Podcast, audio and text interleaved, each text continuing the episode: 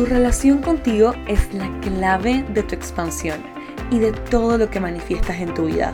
Es un camino de altos y bajos, como seguro ya te habrás dado cuenta. Pero no te preocupes porque yo también estoy ahí y te voy a acompañar en cada paso del camino.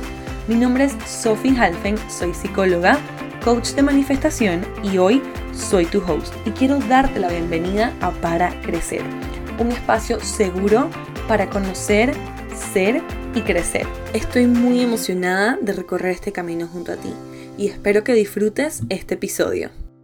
Quiero darles la bienvenida a este nuevo segmento del podcast que le vamos a llamar Carta Abierta. Y en este primer episodio de Carta Abierta vamos a estar hablando de la soltería y lo que ha sido mi experiencia con la soltería. Quiero que piensen en estos episodios de Carta Abierta como si literalmente estuviera abriendo ¿no? una página de mi journal, yo algo de lo que me he dado cuenta es que las conversaciones que yo más atesoro son esas que tengo con mis amigas y a veces mis amigas y yo nos escribimos para contarnos cosas que no sabemos con quién consultar o no sabemos dónde buscar información. Entonces decidí expandir un poquito más el podcast a otras partes de mí y creo que es súper importante resaltar que yo me considero una persona divertida y me encanta, me encanta, me encanta conversar y dije, ¿por qué no voy a llevar eso al podcast? Entonces, hace un tiempo, ¿no? Esto lleva mucho tiempo como planeándose y cocinándose, por así decirle, llevaba con mi equipo queriendo organizar y lanzar estos episodios. Y la verdad es que van a ser bastante improvisados, por así decir. Yo creo que hay una metodología súper clara detrás de mis episodios y es que yo les he dicho, yo los trato como un masterclass para mí.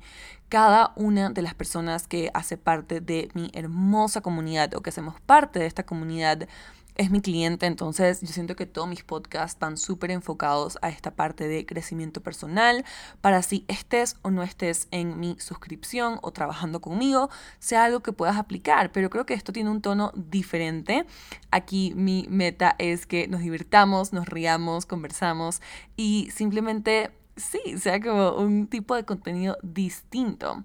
Entonces, como decía, en este primer episodio de Carta Abierta vamos a estar hablando de la soltería y no desde el punto de vista espiritual, como les suelo compartir, pero quiero que piensen que estamos como hablando entre amigas y que este sea un episodio que puedas escuchar si estás recientemente soltera o pensando estar soltera o tienes una amiga que está soltera y básicamente le quieres mandar este episodio para que escuche mi experiencia y cómo yo lo he vivido.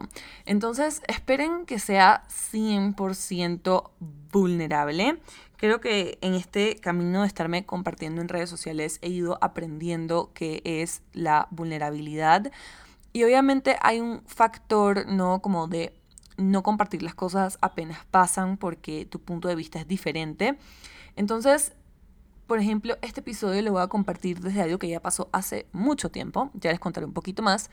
Y, y sí, de verdad, no me voy a guardar ningún secreto, no tengo pelos en la lengua, así que para mí mi metodología como de compartir y de enseñar siempre ha sido poniendo mi vulnerabilidad en la línea y es lo mismo que hago con mis amigas, ¿no? A mí me parece la parte más bonita de conectar. Entonces, bueno, para darles un poquito de contexto o de backstory, yo fui esa niña, y digo niña porque ya van a ver, que siempre tenía novio. ¿Ok? Mi primer novio lo tuve creo que entre los 11 y los 12 años y este novio me duró como 6 años, o sea, fue casi el novio, o sea, la persona con la que terminé y volví literalmente toda mi adolescencia. Y yo me acuerdo, ¿no? Que mi mamá se quería infartar cuando se enteró, obviamente por personas externas a mí, que yo tenía novio a los 12 años, ¿ok? Y por si acaso fue un novio que hice por Messenger. No estaba en mi escuela, o sea, simplemente como que teníamos amigos en común, empezamos a hablar. Eran estas épocas de Messenger, ni siquiera podíamos como que FaceTime, era como que Skype, ¿ok? Y por ahí nos hicimos novios. Y hoy en día yo, bueno, ya mi primo tiene 14, pero uno de mis primos tiene cuando tenía 12 años, yo decía como que, wow, yo no puedo creer que lo que yo estoy viendo de mi primo, que es literalmente un bebé que está jugando casi que en el parque, ¿ok? Em, era, o sea, yo a su edad tenía novio y para mí era como una relación súper seria, o sea, yo todo esto me lo tomaba extremadamente en serio. Y sí, o sea, alrededor de alrededor no, durante toda mi adolescencia siempre fui esa persona que siempre tuvo novio. O sea, si no estaba con esta persona a la que me novié a los 12 años, que fue como que un on and off, como durante, hasta que, casi que hasta que me gradué de la escuela, ¿ok? Em, siempre estaba como que saliendo con alguien o dating a alguien o ennoviada de alguien. Y el máximo tiempo que yo creo que, o sea, que duré soltera desde que estuve en la escuela hasta que entré en la universidad, porque ahí fue como que el periodo más largo de mi vida y encima en la universidad también estuve dating, no era, como algo casual, no era dating, o sea, así como más formal. Siempre eran espacios como de 6, 8 meses máximo, ¿ok? Entre un novio y otro, en verdad para mí podía pasar como que un mes, ¿ok? Para mí eso era como suficiente. Y yo trataba, yo me acuerdo que yo era o sea, por más de que era chiquita, yo me sentía mucho más madura para mi edad y yo trataba como de no juzgarme porque yo sí veía, yo decía como que, wow, Sophie, eres la persona que siempre tiene novio, como que, ¿cuál es el problema aquí? Y a veces yo a esa edad, o sea, yo me acuerdo tener 16 años y yo decía como que, wow, ¿por qué siento como este deseo tan fuerte de estar sola, de estar soltera? Sin embargo, no sé hacerlo, ¿no? Entonces, bueno, era esa persona que siempre tenía novio. Entonces, durante la universidad, ¿no? Mi primer y segundo año, por más de que no tuve ningún novio formal, siempre estuve dating. Entonces, yo no sé, yo siento que mi tiempo realmente como soltera, entre comillas, como que no fue yo estando sola, porque siempre había alguien ahí. Y en mi tercer año de universidad me, en, me ennovié, por así decirlo, como que me puse de novia, de pareja, no sé, de enamorado, ¿no? Me acuerdo que mis amigas en, en la universidad me decían como que no digas novio, novio es las personas que están comprometidas, las que eran de Ecuador, ¿no? Entonces siempre me decían como que mi enamorado y yo me quedé con esa palabra porque me encanta, o sea, qué lindo decir como mi enamorado. Entonces, bueno, ¿a qué iba? Perdón por el aplauso si le rompí los oídos a alguien. Em, en mi tercer año de universidad me ennovié, ¿ok? Y esa relación duró mucho tiempo, creo que fueron casi como tres años, o sea, desde que mi tercer año de la universidad hasta que obviamente ya hasta que me gradué de la universidad y todo. Y esa relación ya terminó hace un año y medio y fue casi que un clásico de Disney tipo, no eres tú, soy yo, de realmente darnos cuenta que queríamos cosas diferentes y no sé, también yo siento, porque lo he visto mucho, que cuando uno empieza este camino de crecimiento personal, y ojalá no sea la norma para todo el mundo, pero si lo es, será porque tiene que ser.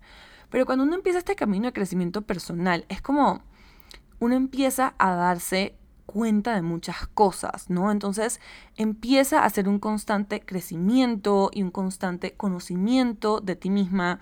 Y también para mí fue darme cuenta como, o sea, desde dónde yo había empezado esa relación, ¿sabes? Porque no es tipo o sea, ya cuando estaba consciente de mucho más cosas de mí, las razones por las cuales yo me había como que vinculado en esa relación eran diferentes. O sea, la, razón por la que me había como que había hecho match, ¿no? Con esta persona. Entonces, sí, no sé si les ha pasado, si te ha pasado, me encantaría que me mandes un día y me cuentes tu, tu historia.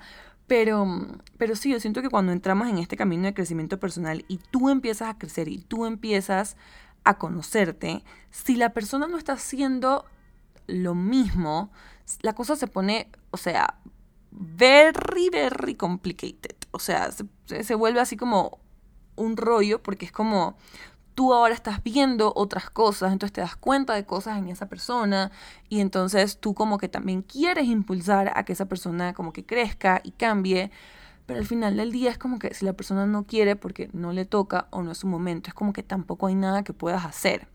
Entonces, yo sí pienso que es muy difícil, ¿no? Porque tiene que ser un real compromiso mantener una relación a través del crecimiento personal. Y en verdad, cuando yo lo pienso, hay muchas personas y muchas amigas mías que me dicen como que no, bueno, ahora que me tengo una pareja, yo quiero a alguien metido en este mundo de crecimiento personal. Y honestamente, yo ahora que estoy acá estudiando en Colombia, como que hay muchos hombres guapísimos que están estudiando conmigo, pero yo también pienso como que no sé, a mí no me gustaría ser tan específica de decir como que hay una persona que esté súper metida en el camino de crecimiento personal, porque aparte de que pienso que todo tiene que ser complementario, también pienso que la intención es lo que más importa, ¿no? Y para mí es esa intención de seguir creciendo, seguir expandiéndote, seguir conociéndote y mientras para mí se puede hacer ver como hacer un retiro espiritual una vez al mes, lo cual lo hago, y ir a terapia dos veces al mes, y ir a coaching todas las semanas, y estar en un grupo de coaching todas las semanas también. Para cada persona se puede ver diferente, ¿no? Y yo siento que a veces nos podemos como limitar y juzgar mucho eh, la persona que tenemos al lado o, o las posibles personas que vayamos a conocer, solo si no están como que específicamente en la que nosotros pensamos que es como que este camino de crecimiento personal. Y a esto también quiero agregar que no sé si se han dado cuenta, pero me encantaría que pudieran también como abrir un poquito más los ojos, porque, por ejemplo, mi, yo, mi mejor amigo de toda la vida de la escuela, él no es una persona que está metida en el mismo mundo, no hace retiros una vez al mes, pero tenemos algo súper especial y yo sí veo en él de una manera totalmente diferente a la mía estas ganas de, que de seguir creciendo, estas ganas de seguir expandiéndose y perdón por la palabra, pero yo siento que él es como está súper consciente de su mierda, ¿no? O sea, es como que sabe exactamente cuándo mete la pata y cuándo no. Y entonces no es necesario que esté yendo a un retiro. Claro que si lo quisiera hacer divino, pero a lo que voy es que hay diferentes maneras, ¿no? Entonces, para mí en esta última relación que tuve, sí fue súper importante. O sea, yo quería como que esta persona casi que estuviera metida en lo mismo que yo. Y yo creo que si yo como que me pongo la mano en el pecho, yo creo que de esa manera yo hice mucho daño, ¿no? Porque por más de que sea bonito, porque es crecimiento personal, le podemos hacer mucho daño a una persona que queremos cuando le estamos impulsando a algo que no le toca, no está lista y no está como escogiendo, ¿no? Y también a mí me parece, y eso lo entendí como que ya al final de nuestra relación, que cada persona encuentra su manera de hacerlo, ¿no? Y cada persona tiene tiempos en su vida distintos, ¿no? La pregunta es si te quieres quedar y acompañar a esa persona o, o no, porque no puedes, porque no quieres, porque no te sientes lista. Entonces, bueno, yo me perdí, pero a lo que yo iba con todo esto es que abiertamente yo puedo decir que esa relación me retó en muchos sentidos y oh, me volvió como a enseñar estos patrones que honestamente como que ya yo conocía. Y amiga, si estás en una amiga, amigo, amigue, si estás en una relación y ya tú estás viendo los red flags y tú estás diciendo como que no, no es para tanto. O sea, como que tú estás encontrándote así en esa zona de justificar a la persona y como que básicamente, no sé, como que negar lo que era uno negociable para ti antes. Como decir, que, ah, bueno, en verdad no, yo lo puedo manejar y clásica. En todas las relaciones hay que hacer sacrificios y no sé qué. Ahí hay un red flag, ahí hay un patrón que estás como que tratando de obviar. Y está bien, o sea, yo siento que, como en mi caso, ¿no? Yo volví a ver muchos patrones, pero también como que los vi y al elegir quedarme ahí, a pesar de ver mi patrón, o sea, no le estoy echando la culpa a la otra persona para nada, me parece una divina persona, eh, yo estoy hablando de mí. Al ver como mis patrones y yo elegir quedarme ahí, es como hasta cierto punto yo elegí también como aprender desde el dolor, otra vez, y me ericé porque es verdad.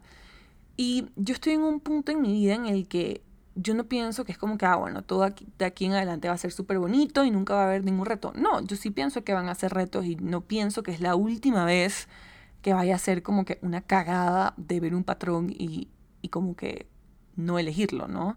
No, de ver un patrón y elegirlo. Pero sí tengo como este compromiso conmigo misma de empezar a aprender desde el amor, ¿no?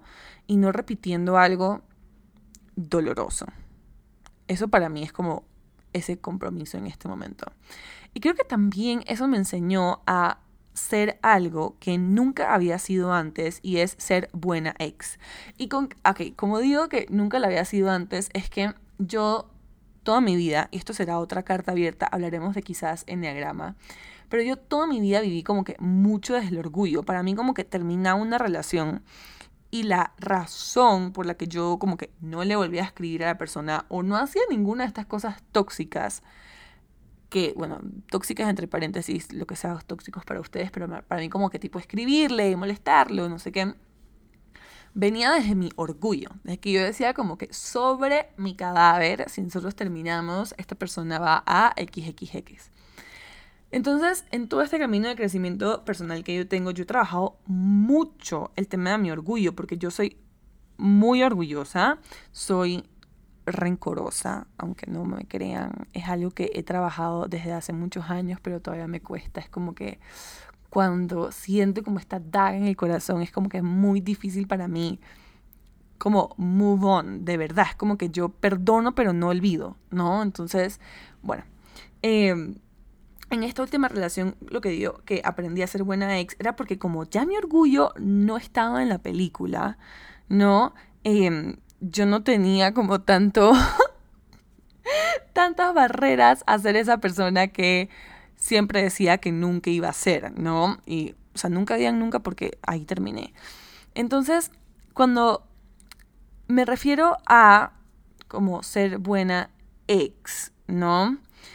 Para mí fue como, primero que nada, ser, empezar a ser clara. Y si tú también estás en una relación en este momento que acaba de terminar, yo siento que ser clara es el mejor favor que te puedes hacer tanto a ti como a esa persona, porque yo sé cuánto daño yo hice como que no dejando ir, ¿sabes? Como que no, esto es como que, o sea, como que esta relación estamos terminando, pero probablemente sí hay una oportunidad en el futuro y vamos a ver qué pasa. O sea, como que dejar estas puertas abiertas, ¿no? Y no comunicar mis límites claros, le hacían más daño a esa persona y a mí. Entonces, ser clara, poner límites, dejar ir, ¿no? Porque cuánto de alguna manera manipuladora, que sé que la ves, ¿ok? No quiero que te mientas, yo sé que la ves también, como que estás manteniendo a esa persona en tu órbita, ¿no? Ahí como que en tu zona. Y para mí también dejar ir a la persona, por más de que la quieras mucho y me puedes decir que son amigos y todo lo que tú quieras, es también como separar el espacio, ¿no? Entonces, para mí fue como que, ok, poner como que una barrera entre nuestras, no sé, por ejemplo, redes sociales o como sea que tú lo quieras manejar, pero es como que darle, darte el espacio y darle el espacio a esa persona para que sanen. Yo también diría que ser buena ex viene de reflexionar, porque la gente si eres como yo, siempre tiene que haber un malo en la relación. O sea, yo les digo la verdad, yo siempre era a la que le rompían el corazón. O sea, la otra persona podía como que quedar, entre comillas, mal. Y yo era la que quedaba bien porque yo había sido la novia perfecta, porque los papás me amaban, porque los papás me adoraban. Entonces yo también me, o sea, en, en esto último, ¿no? Pude reflexionar como que mi parte, ¿no? Porque una relación no termina solamente por una persona. Y pasa lo que pasa en la relación siempre, siempre son dos personas, porque una relación es un equipo, ¿no? Es una pareja. Y yo siempre digo que en una relación está, estás tú, está él o ella, o él, no sé cómo decimos ahora. Em, por favor, ilústrenme, me encantaría saber más. Y está como que la pareja, ¿no? Siempre son tres, o sea, tú, tu pareja y la relación. Entonces, sí, ¿no? Como que reflexionar como que qué hago, qué también hago yo. Eh, fue una parte súper importante para mí y dejarlo de ser amigos para después. Honestamente, yo creo que no hay ni un solo de mis exes que me caiga mal. O sea, quisiera ser como que amiga de todos. Pero siento que también es como protege tu corazón, ¿no? Y protege el corazón de esa persona en saber dónde marcar el límite y, y cuándo será el momento de vuelta para ser amigos. Entonces, aquí viene la parte interesante. El momento en el que acabó esta relación, mi primera reacción, tipo un par de meses después, fue como que tirarme a la piscina del dating otra vez después de tres años de no saber ni siquiera cómo hablarle a alguien que no fuera esta persona. ¿Estaba lista? Mm, no, pero hoy me doy cuenta que eso era justo lo que necesitaba. Y en verdad conocí a varias personas que estuve así como, entre comillas, saliendo con, tipo dating casualmente. Y todas personas increíbles, por si acaso. Em, y para mí fue también como lindo ver como que, wow, estoy aprendiendo a escoger diferente, como que ya puedo ver las cosas. Y yo también no estaba como súper involucrada emocionalmente, entonces eso también ayudó. Que aquí voy a hacer un paréntesis. Yo creo que cuando tú empiezas a date a alguien por los primeros meses, todo el tiempo, el tiempo de cualquiera es diferente, pero al principio tienes que ir como muy desde la cabeza, porque cuando el corazón se mete, ahí esa es receta para apego o, o, para sentimientos y no sé, no me hagan caso. Pero bueno, eh, lo que yo les estaba diciendo era que eh, después de mucha reflexión en estos meses, yo me di cuenta que yo estaba haciendo lo que siempre hacía y era evitar estar sola. Entonces ahí empezó como que esta experiencia en la que estoy ahora, que es acostumbrarme a estar sola y como aprender a disfrutar de mi compañía, lo cual ha sido raro porque yo siempre he sido una persona introvertida, aunque ustedes me ven todas, es que, uy, yo soy bien introvertida em, y me encanta pasar tiempo sola y valoro demasiado mi espacio. Este acostumbrarme a estar sola fue como diferente porque al vivir sola imagínense un domingo por la noche uno quiere como que estar viendo películas con alguien y, que agarrarle la mano a alguien y que te soben y no sé, como que todas estas cosas lindas. Entonces fue como difícil no, no estar como que saliendo con alguien o no estarme vinculando con alguien solamente porque quería eso. Y fue este como esta conciencia de que empecé a ver, no desde que yo estaba como que queriendo estar con alguien porque quería estas cosas, no porque realmente quería estar con alguien. Entonces, sí ha sido retador aprender a estar como que sola de verdad, como les digo, llevo un año y medio soltera, por así decirlo. Pero también eso me ha enseñado y me ericé. también eso me ha erizado. Erizado, lol. también eso me ha enseñado que cuando esté lista, el momento en el que me quiero compartir con alguien es de verdad. ¿No? Y no es como que por buscar algo mejor a lo que tengo ahorita, porque mi vida ahorita mismo conmigo es, es fantástica y está llena de placer en todos los sentidos y está llena de gozo y está lleno de, de todas estas cosas increíbles. Entonces, qué, qué lindo y qué liviano se siente decir como eso. Cuando esté lista va a ser como que estoy lista y quiero compartir esto con alguien. Entonces, ahora, ¿Cuándo estaré lista? No sé, no tengo la mejor idea porque hay días que me despierto y es como que quiero, o sea, es como que ya estoy lista, me voy a tirar al agua. Y hay otros días como que no, esto está, o sea, esto que estoy viviendo ahorita es como que demasiado bueno y no lo quiero como que acabar por nada. Y la verdad, yo defino estar lista y creo que, o sea, esta es mi opinión personal. Acuérdense que no estamos en un contexto terapéutico espiritual. Pero yo defino eso de estar lista no como el famoso, como que, ay no, yo tengo que estar sana para volver a estar en pareja, em, o básicamente sanar todos mis patrones, o básicamente como que arreglar todo lo que salió mal la vez pasada. No, para mí se trata también como que de darte cuenta desde dónde te estás vinculando, ¿no? Porque yo les digo, o sea, mi soledad se vuelve tan profunda a veces un domingo por la noche o un sábado cuando quisiera ir a, no sé, a desayunar con esta persona o lo que sea, que yo me podría, ay, perdón, mi collar está haciendo ruido, yo me podría vincular desde ahí, ¿no? Desde como que querer, desde esta necesidad, cuando en verdad yo no quiero que sea así, yo quiero que sea desde el compartir. Y también sé que voy a estar lista cuando tenga como que claro qué es lo que estoy buscando. Y siento que ahí hay como una, un, no sé cómo diría, ahí hay como un paréntesis porque qué es lo que estoy buscando. A mí no me gusta ser extremadamente específica. Ahora les voy a hablar como que cómo manifestaría yo una pareja si eso fuera lo que quisiera. Pero, pero sí saber como que, sí, exactamente como que qué es lo que estoy buscando de una relación. Lo que sí sé es que estoy lanzándome y descubriendo cosas nuevas de mí.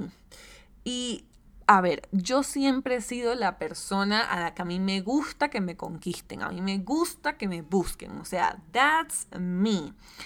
Pero obviamente me di dando cuenta también de cómo, o sea, de cómo he limitado las cosas y, o sea, si yo enseño de manifestación, el universo nunca te va a tocar la puerta, dice hola, o sea, quieres, no sé, un millón de dólares. Yo siempre hablo de un millón de dólares en este podcast, ¿se dan cuenta? En fin, em, entonces el primer intento que tuve para que se rían fue en Panamá, antes de venirme para acá, había, o sea, fui a cenar con mis amigos y había una persona en la mesa de atrás de nosotros tan guapo que yo cuando me estaba viendo el restaurante le di como una buena propina al mesero, le dejé mi número en una servilleta y le dije, justo cuando esté saliendo por la puerta, porque yo quiero ver, le vas a dar esta servilleta con mi número a esta persona. No se decepcionen, yo esperé como por tres días a, la, que la persona me escribiera, nunca sucedió. Herida de rechazo, wine, o sea, 1.0, literal. Nunca sucedió. Siguiente lanzamiento, así yo al agua, me bajé Bumble. Yo creo que nunca pensé que sería este tipo de persona y en verdad ya no estoy ahí, pero ese no es el punto. Sino que hablando con mi terapeuta me dijo como que eso, o sea, te toca como que seguir lanzándote y darte cuenta de qué quieres, ¿no? Y Bumble es así casi que un resumen de la persona, te pone hasta si quiere hijos o no, eso me pareció impresionante. Em, y que está buscando a la persona y hasta su posición política, y estaba así como que, oh my god, wow.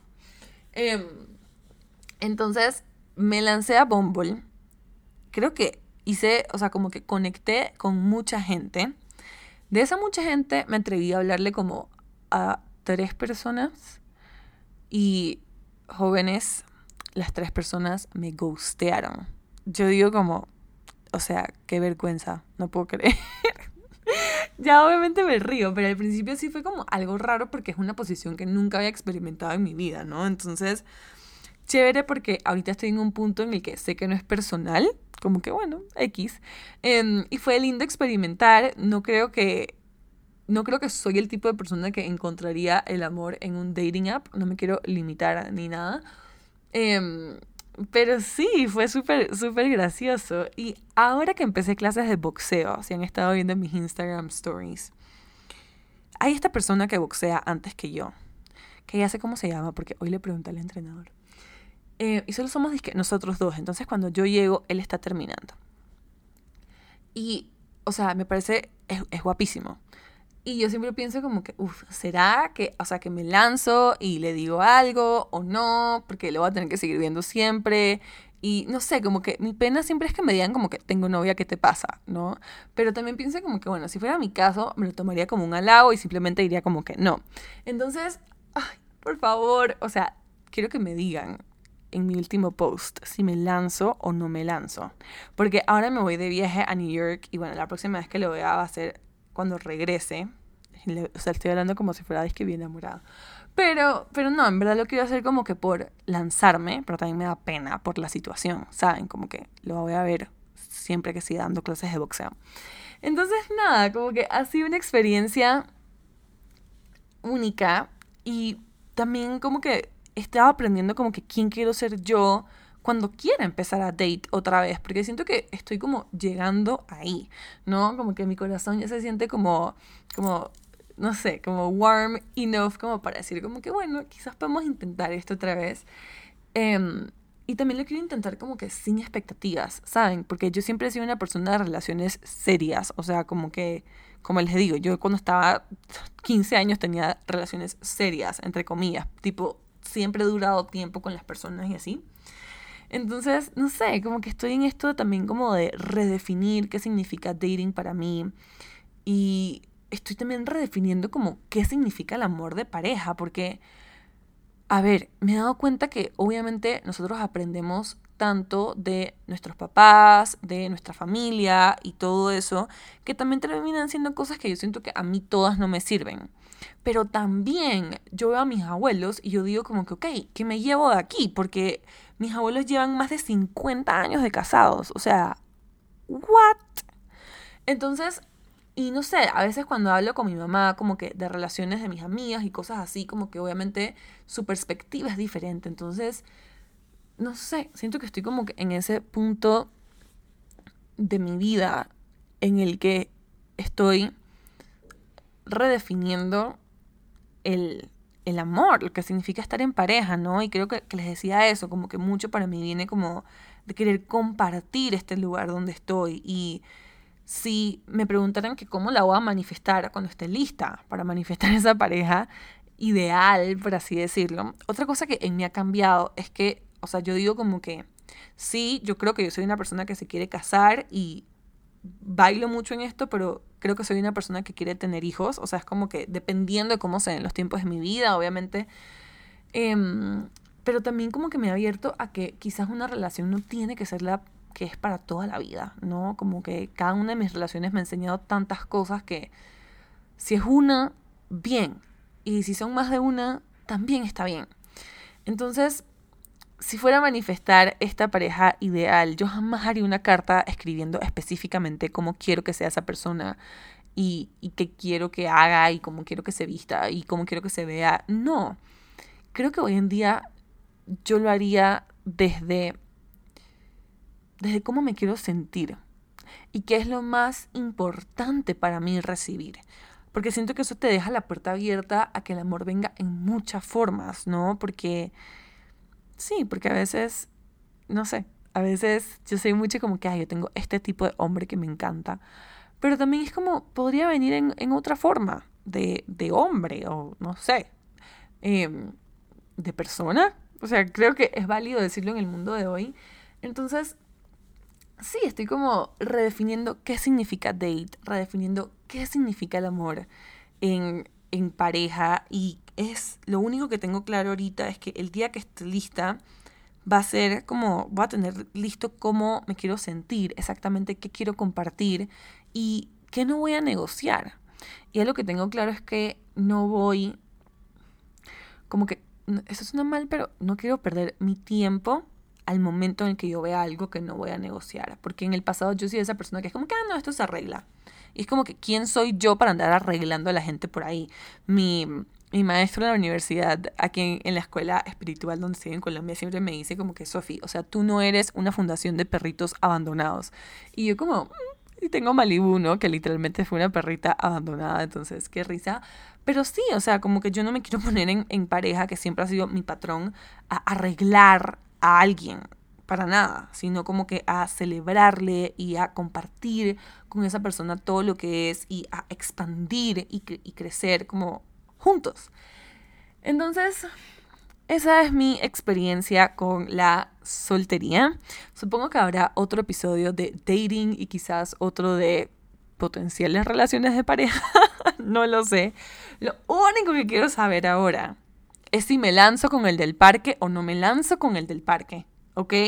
Entonces, bueno, si disfrutaron este episodio, agárrense porque vienen muchísimos más de estos y hay unos temas tan candentes, que yo no sé si Spotify me va a censurar. Em, y por favor, coméntenme en mi último post si me lanzo o no me lanzo. Y bueno, de resto los amo y los adoro. Nos vemos la próxima y estaremos chismeando más. Gracias por acompañarme en este episodio. Para saber más, me puedes encontrar en Instagram, TikTok y YouTube como arroba Sophie Nos vemos la próxima.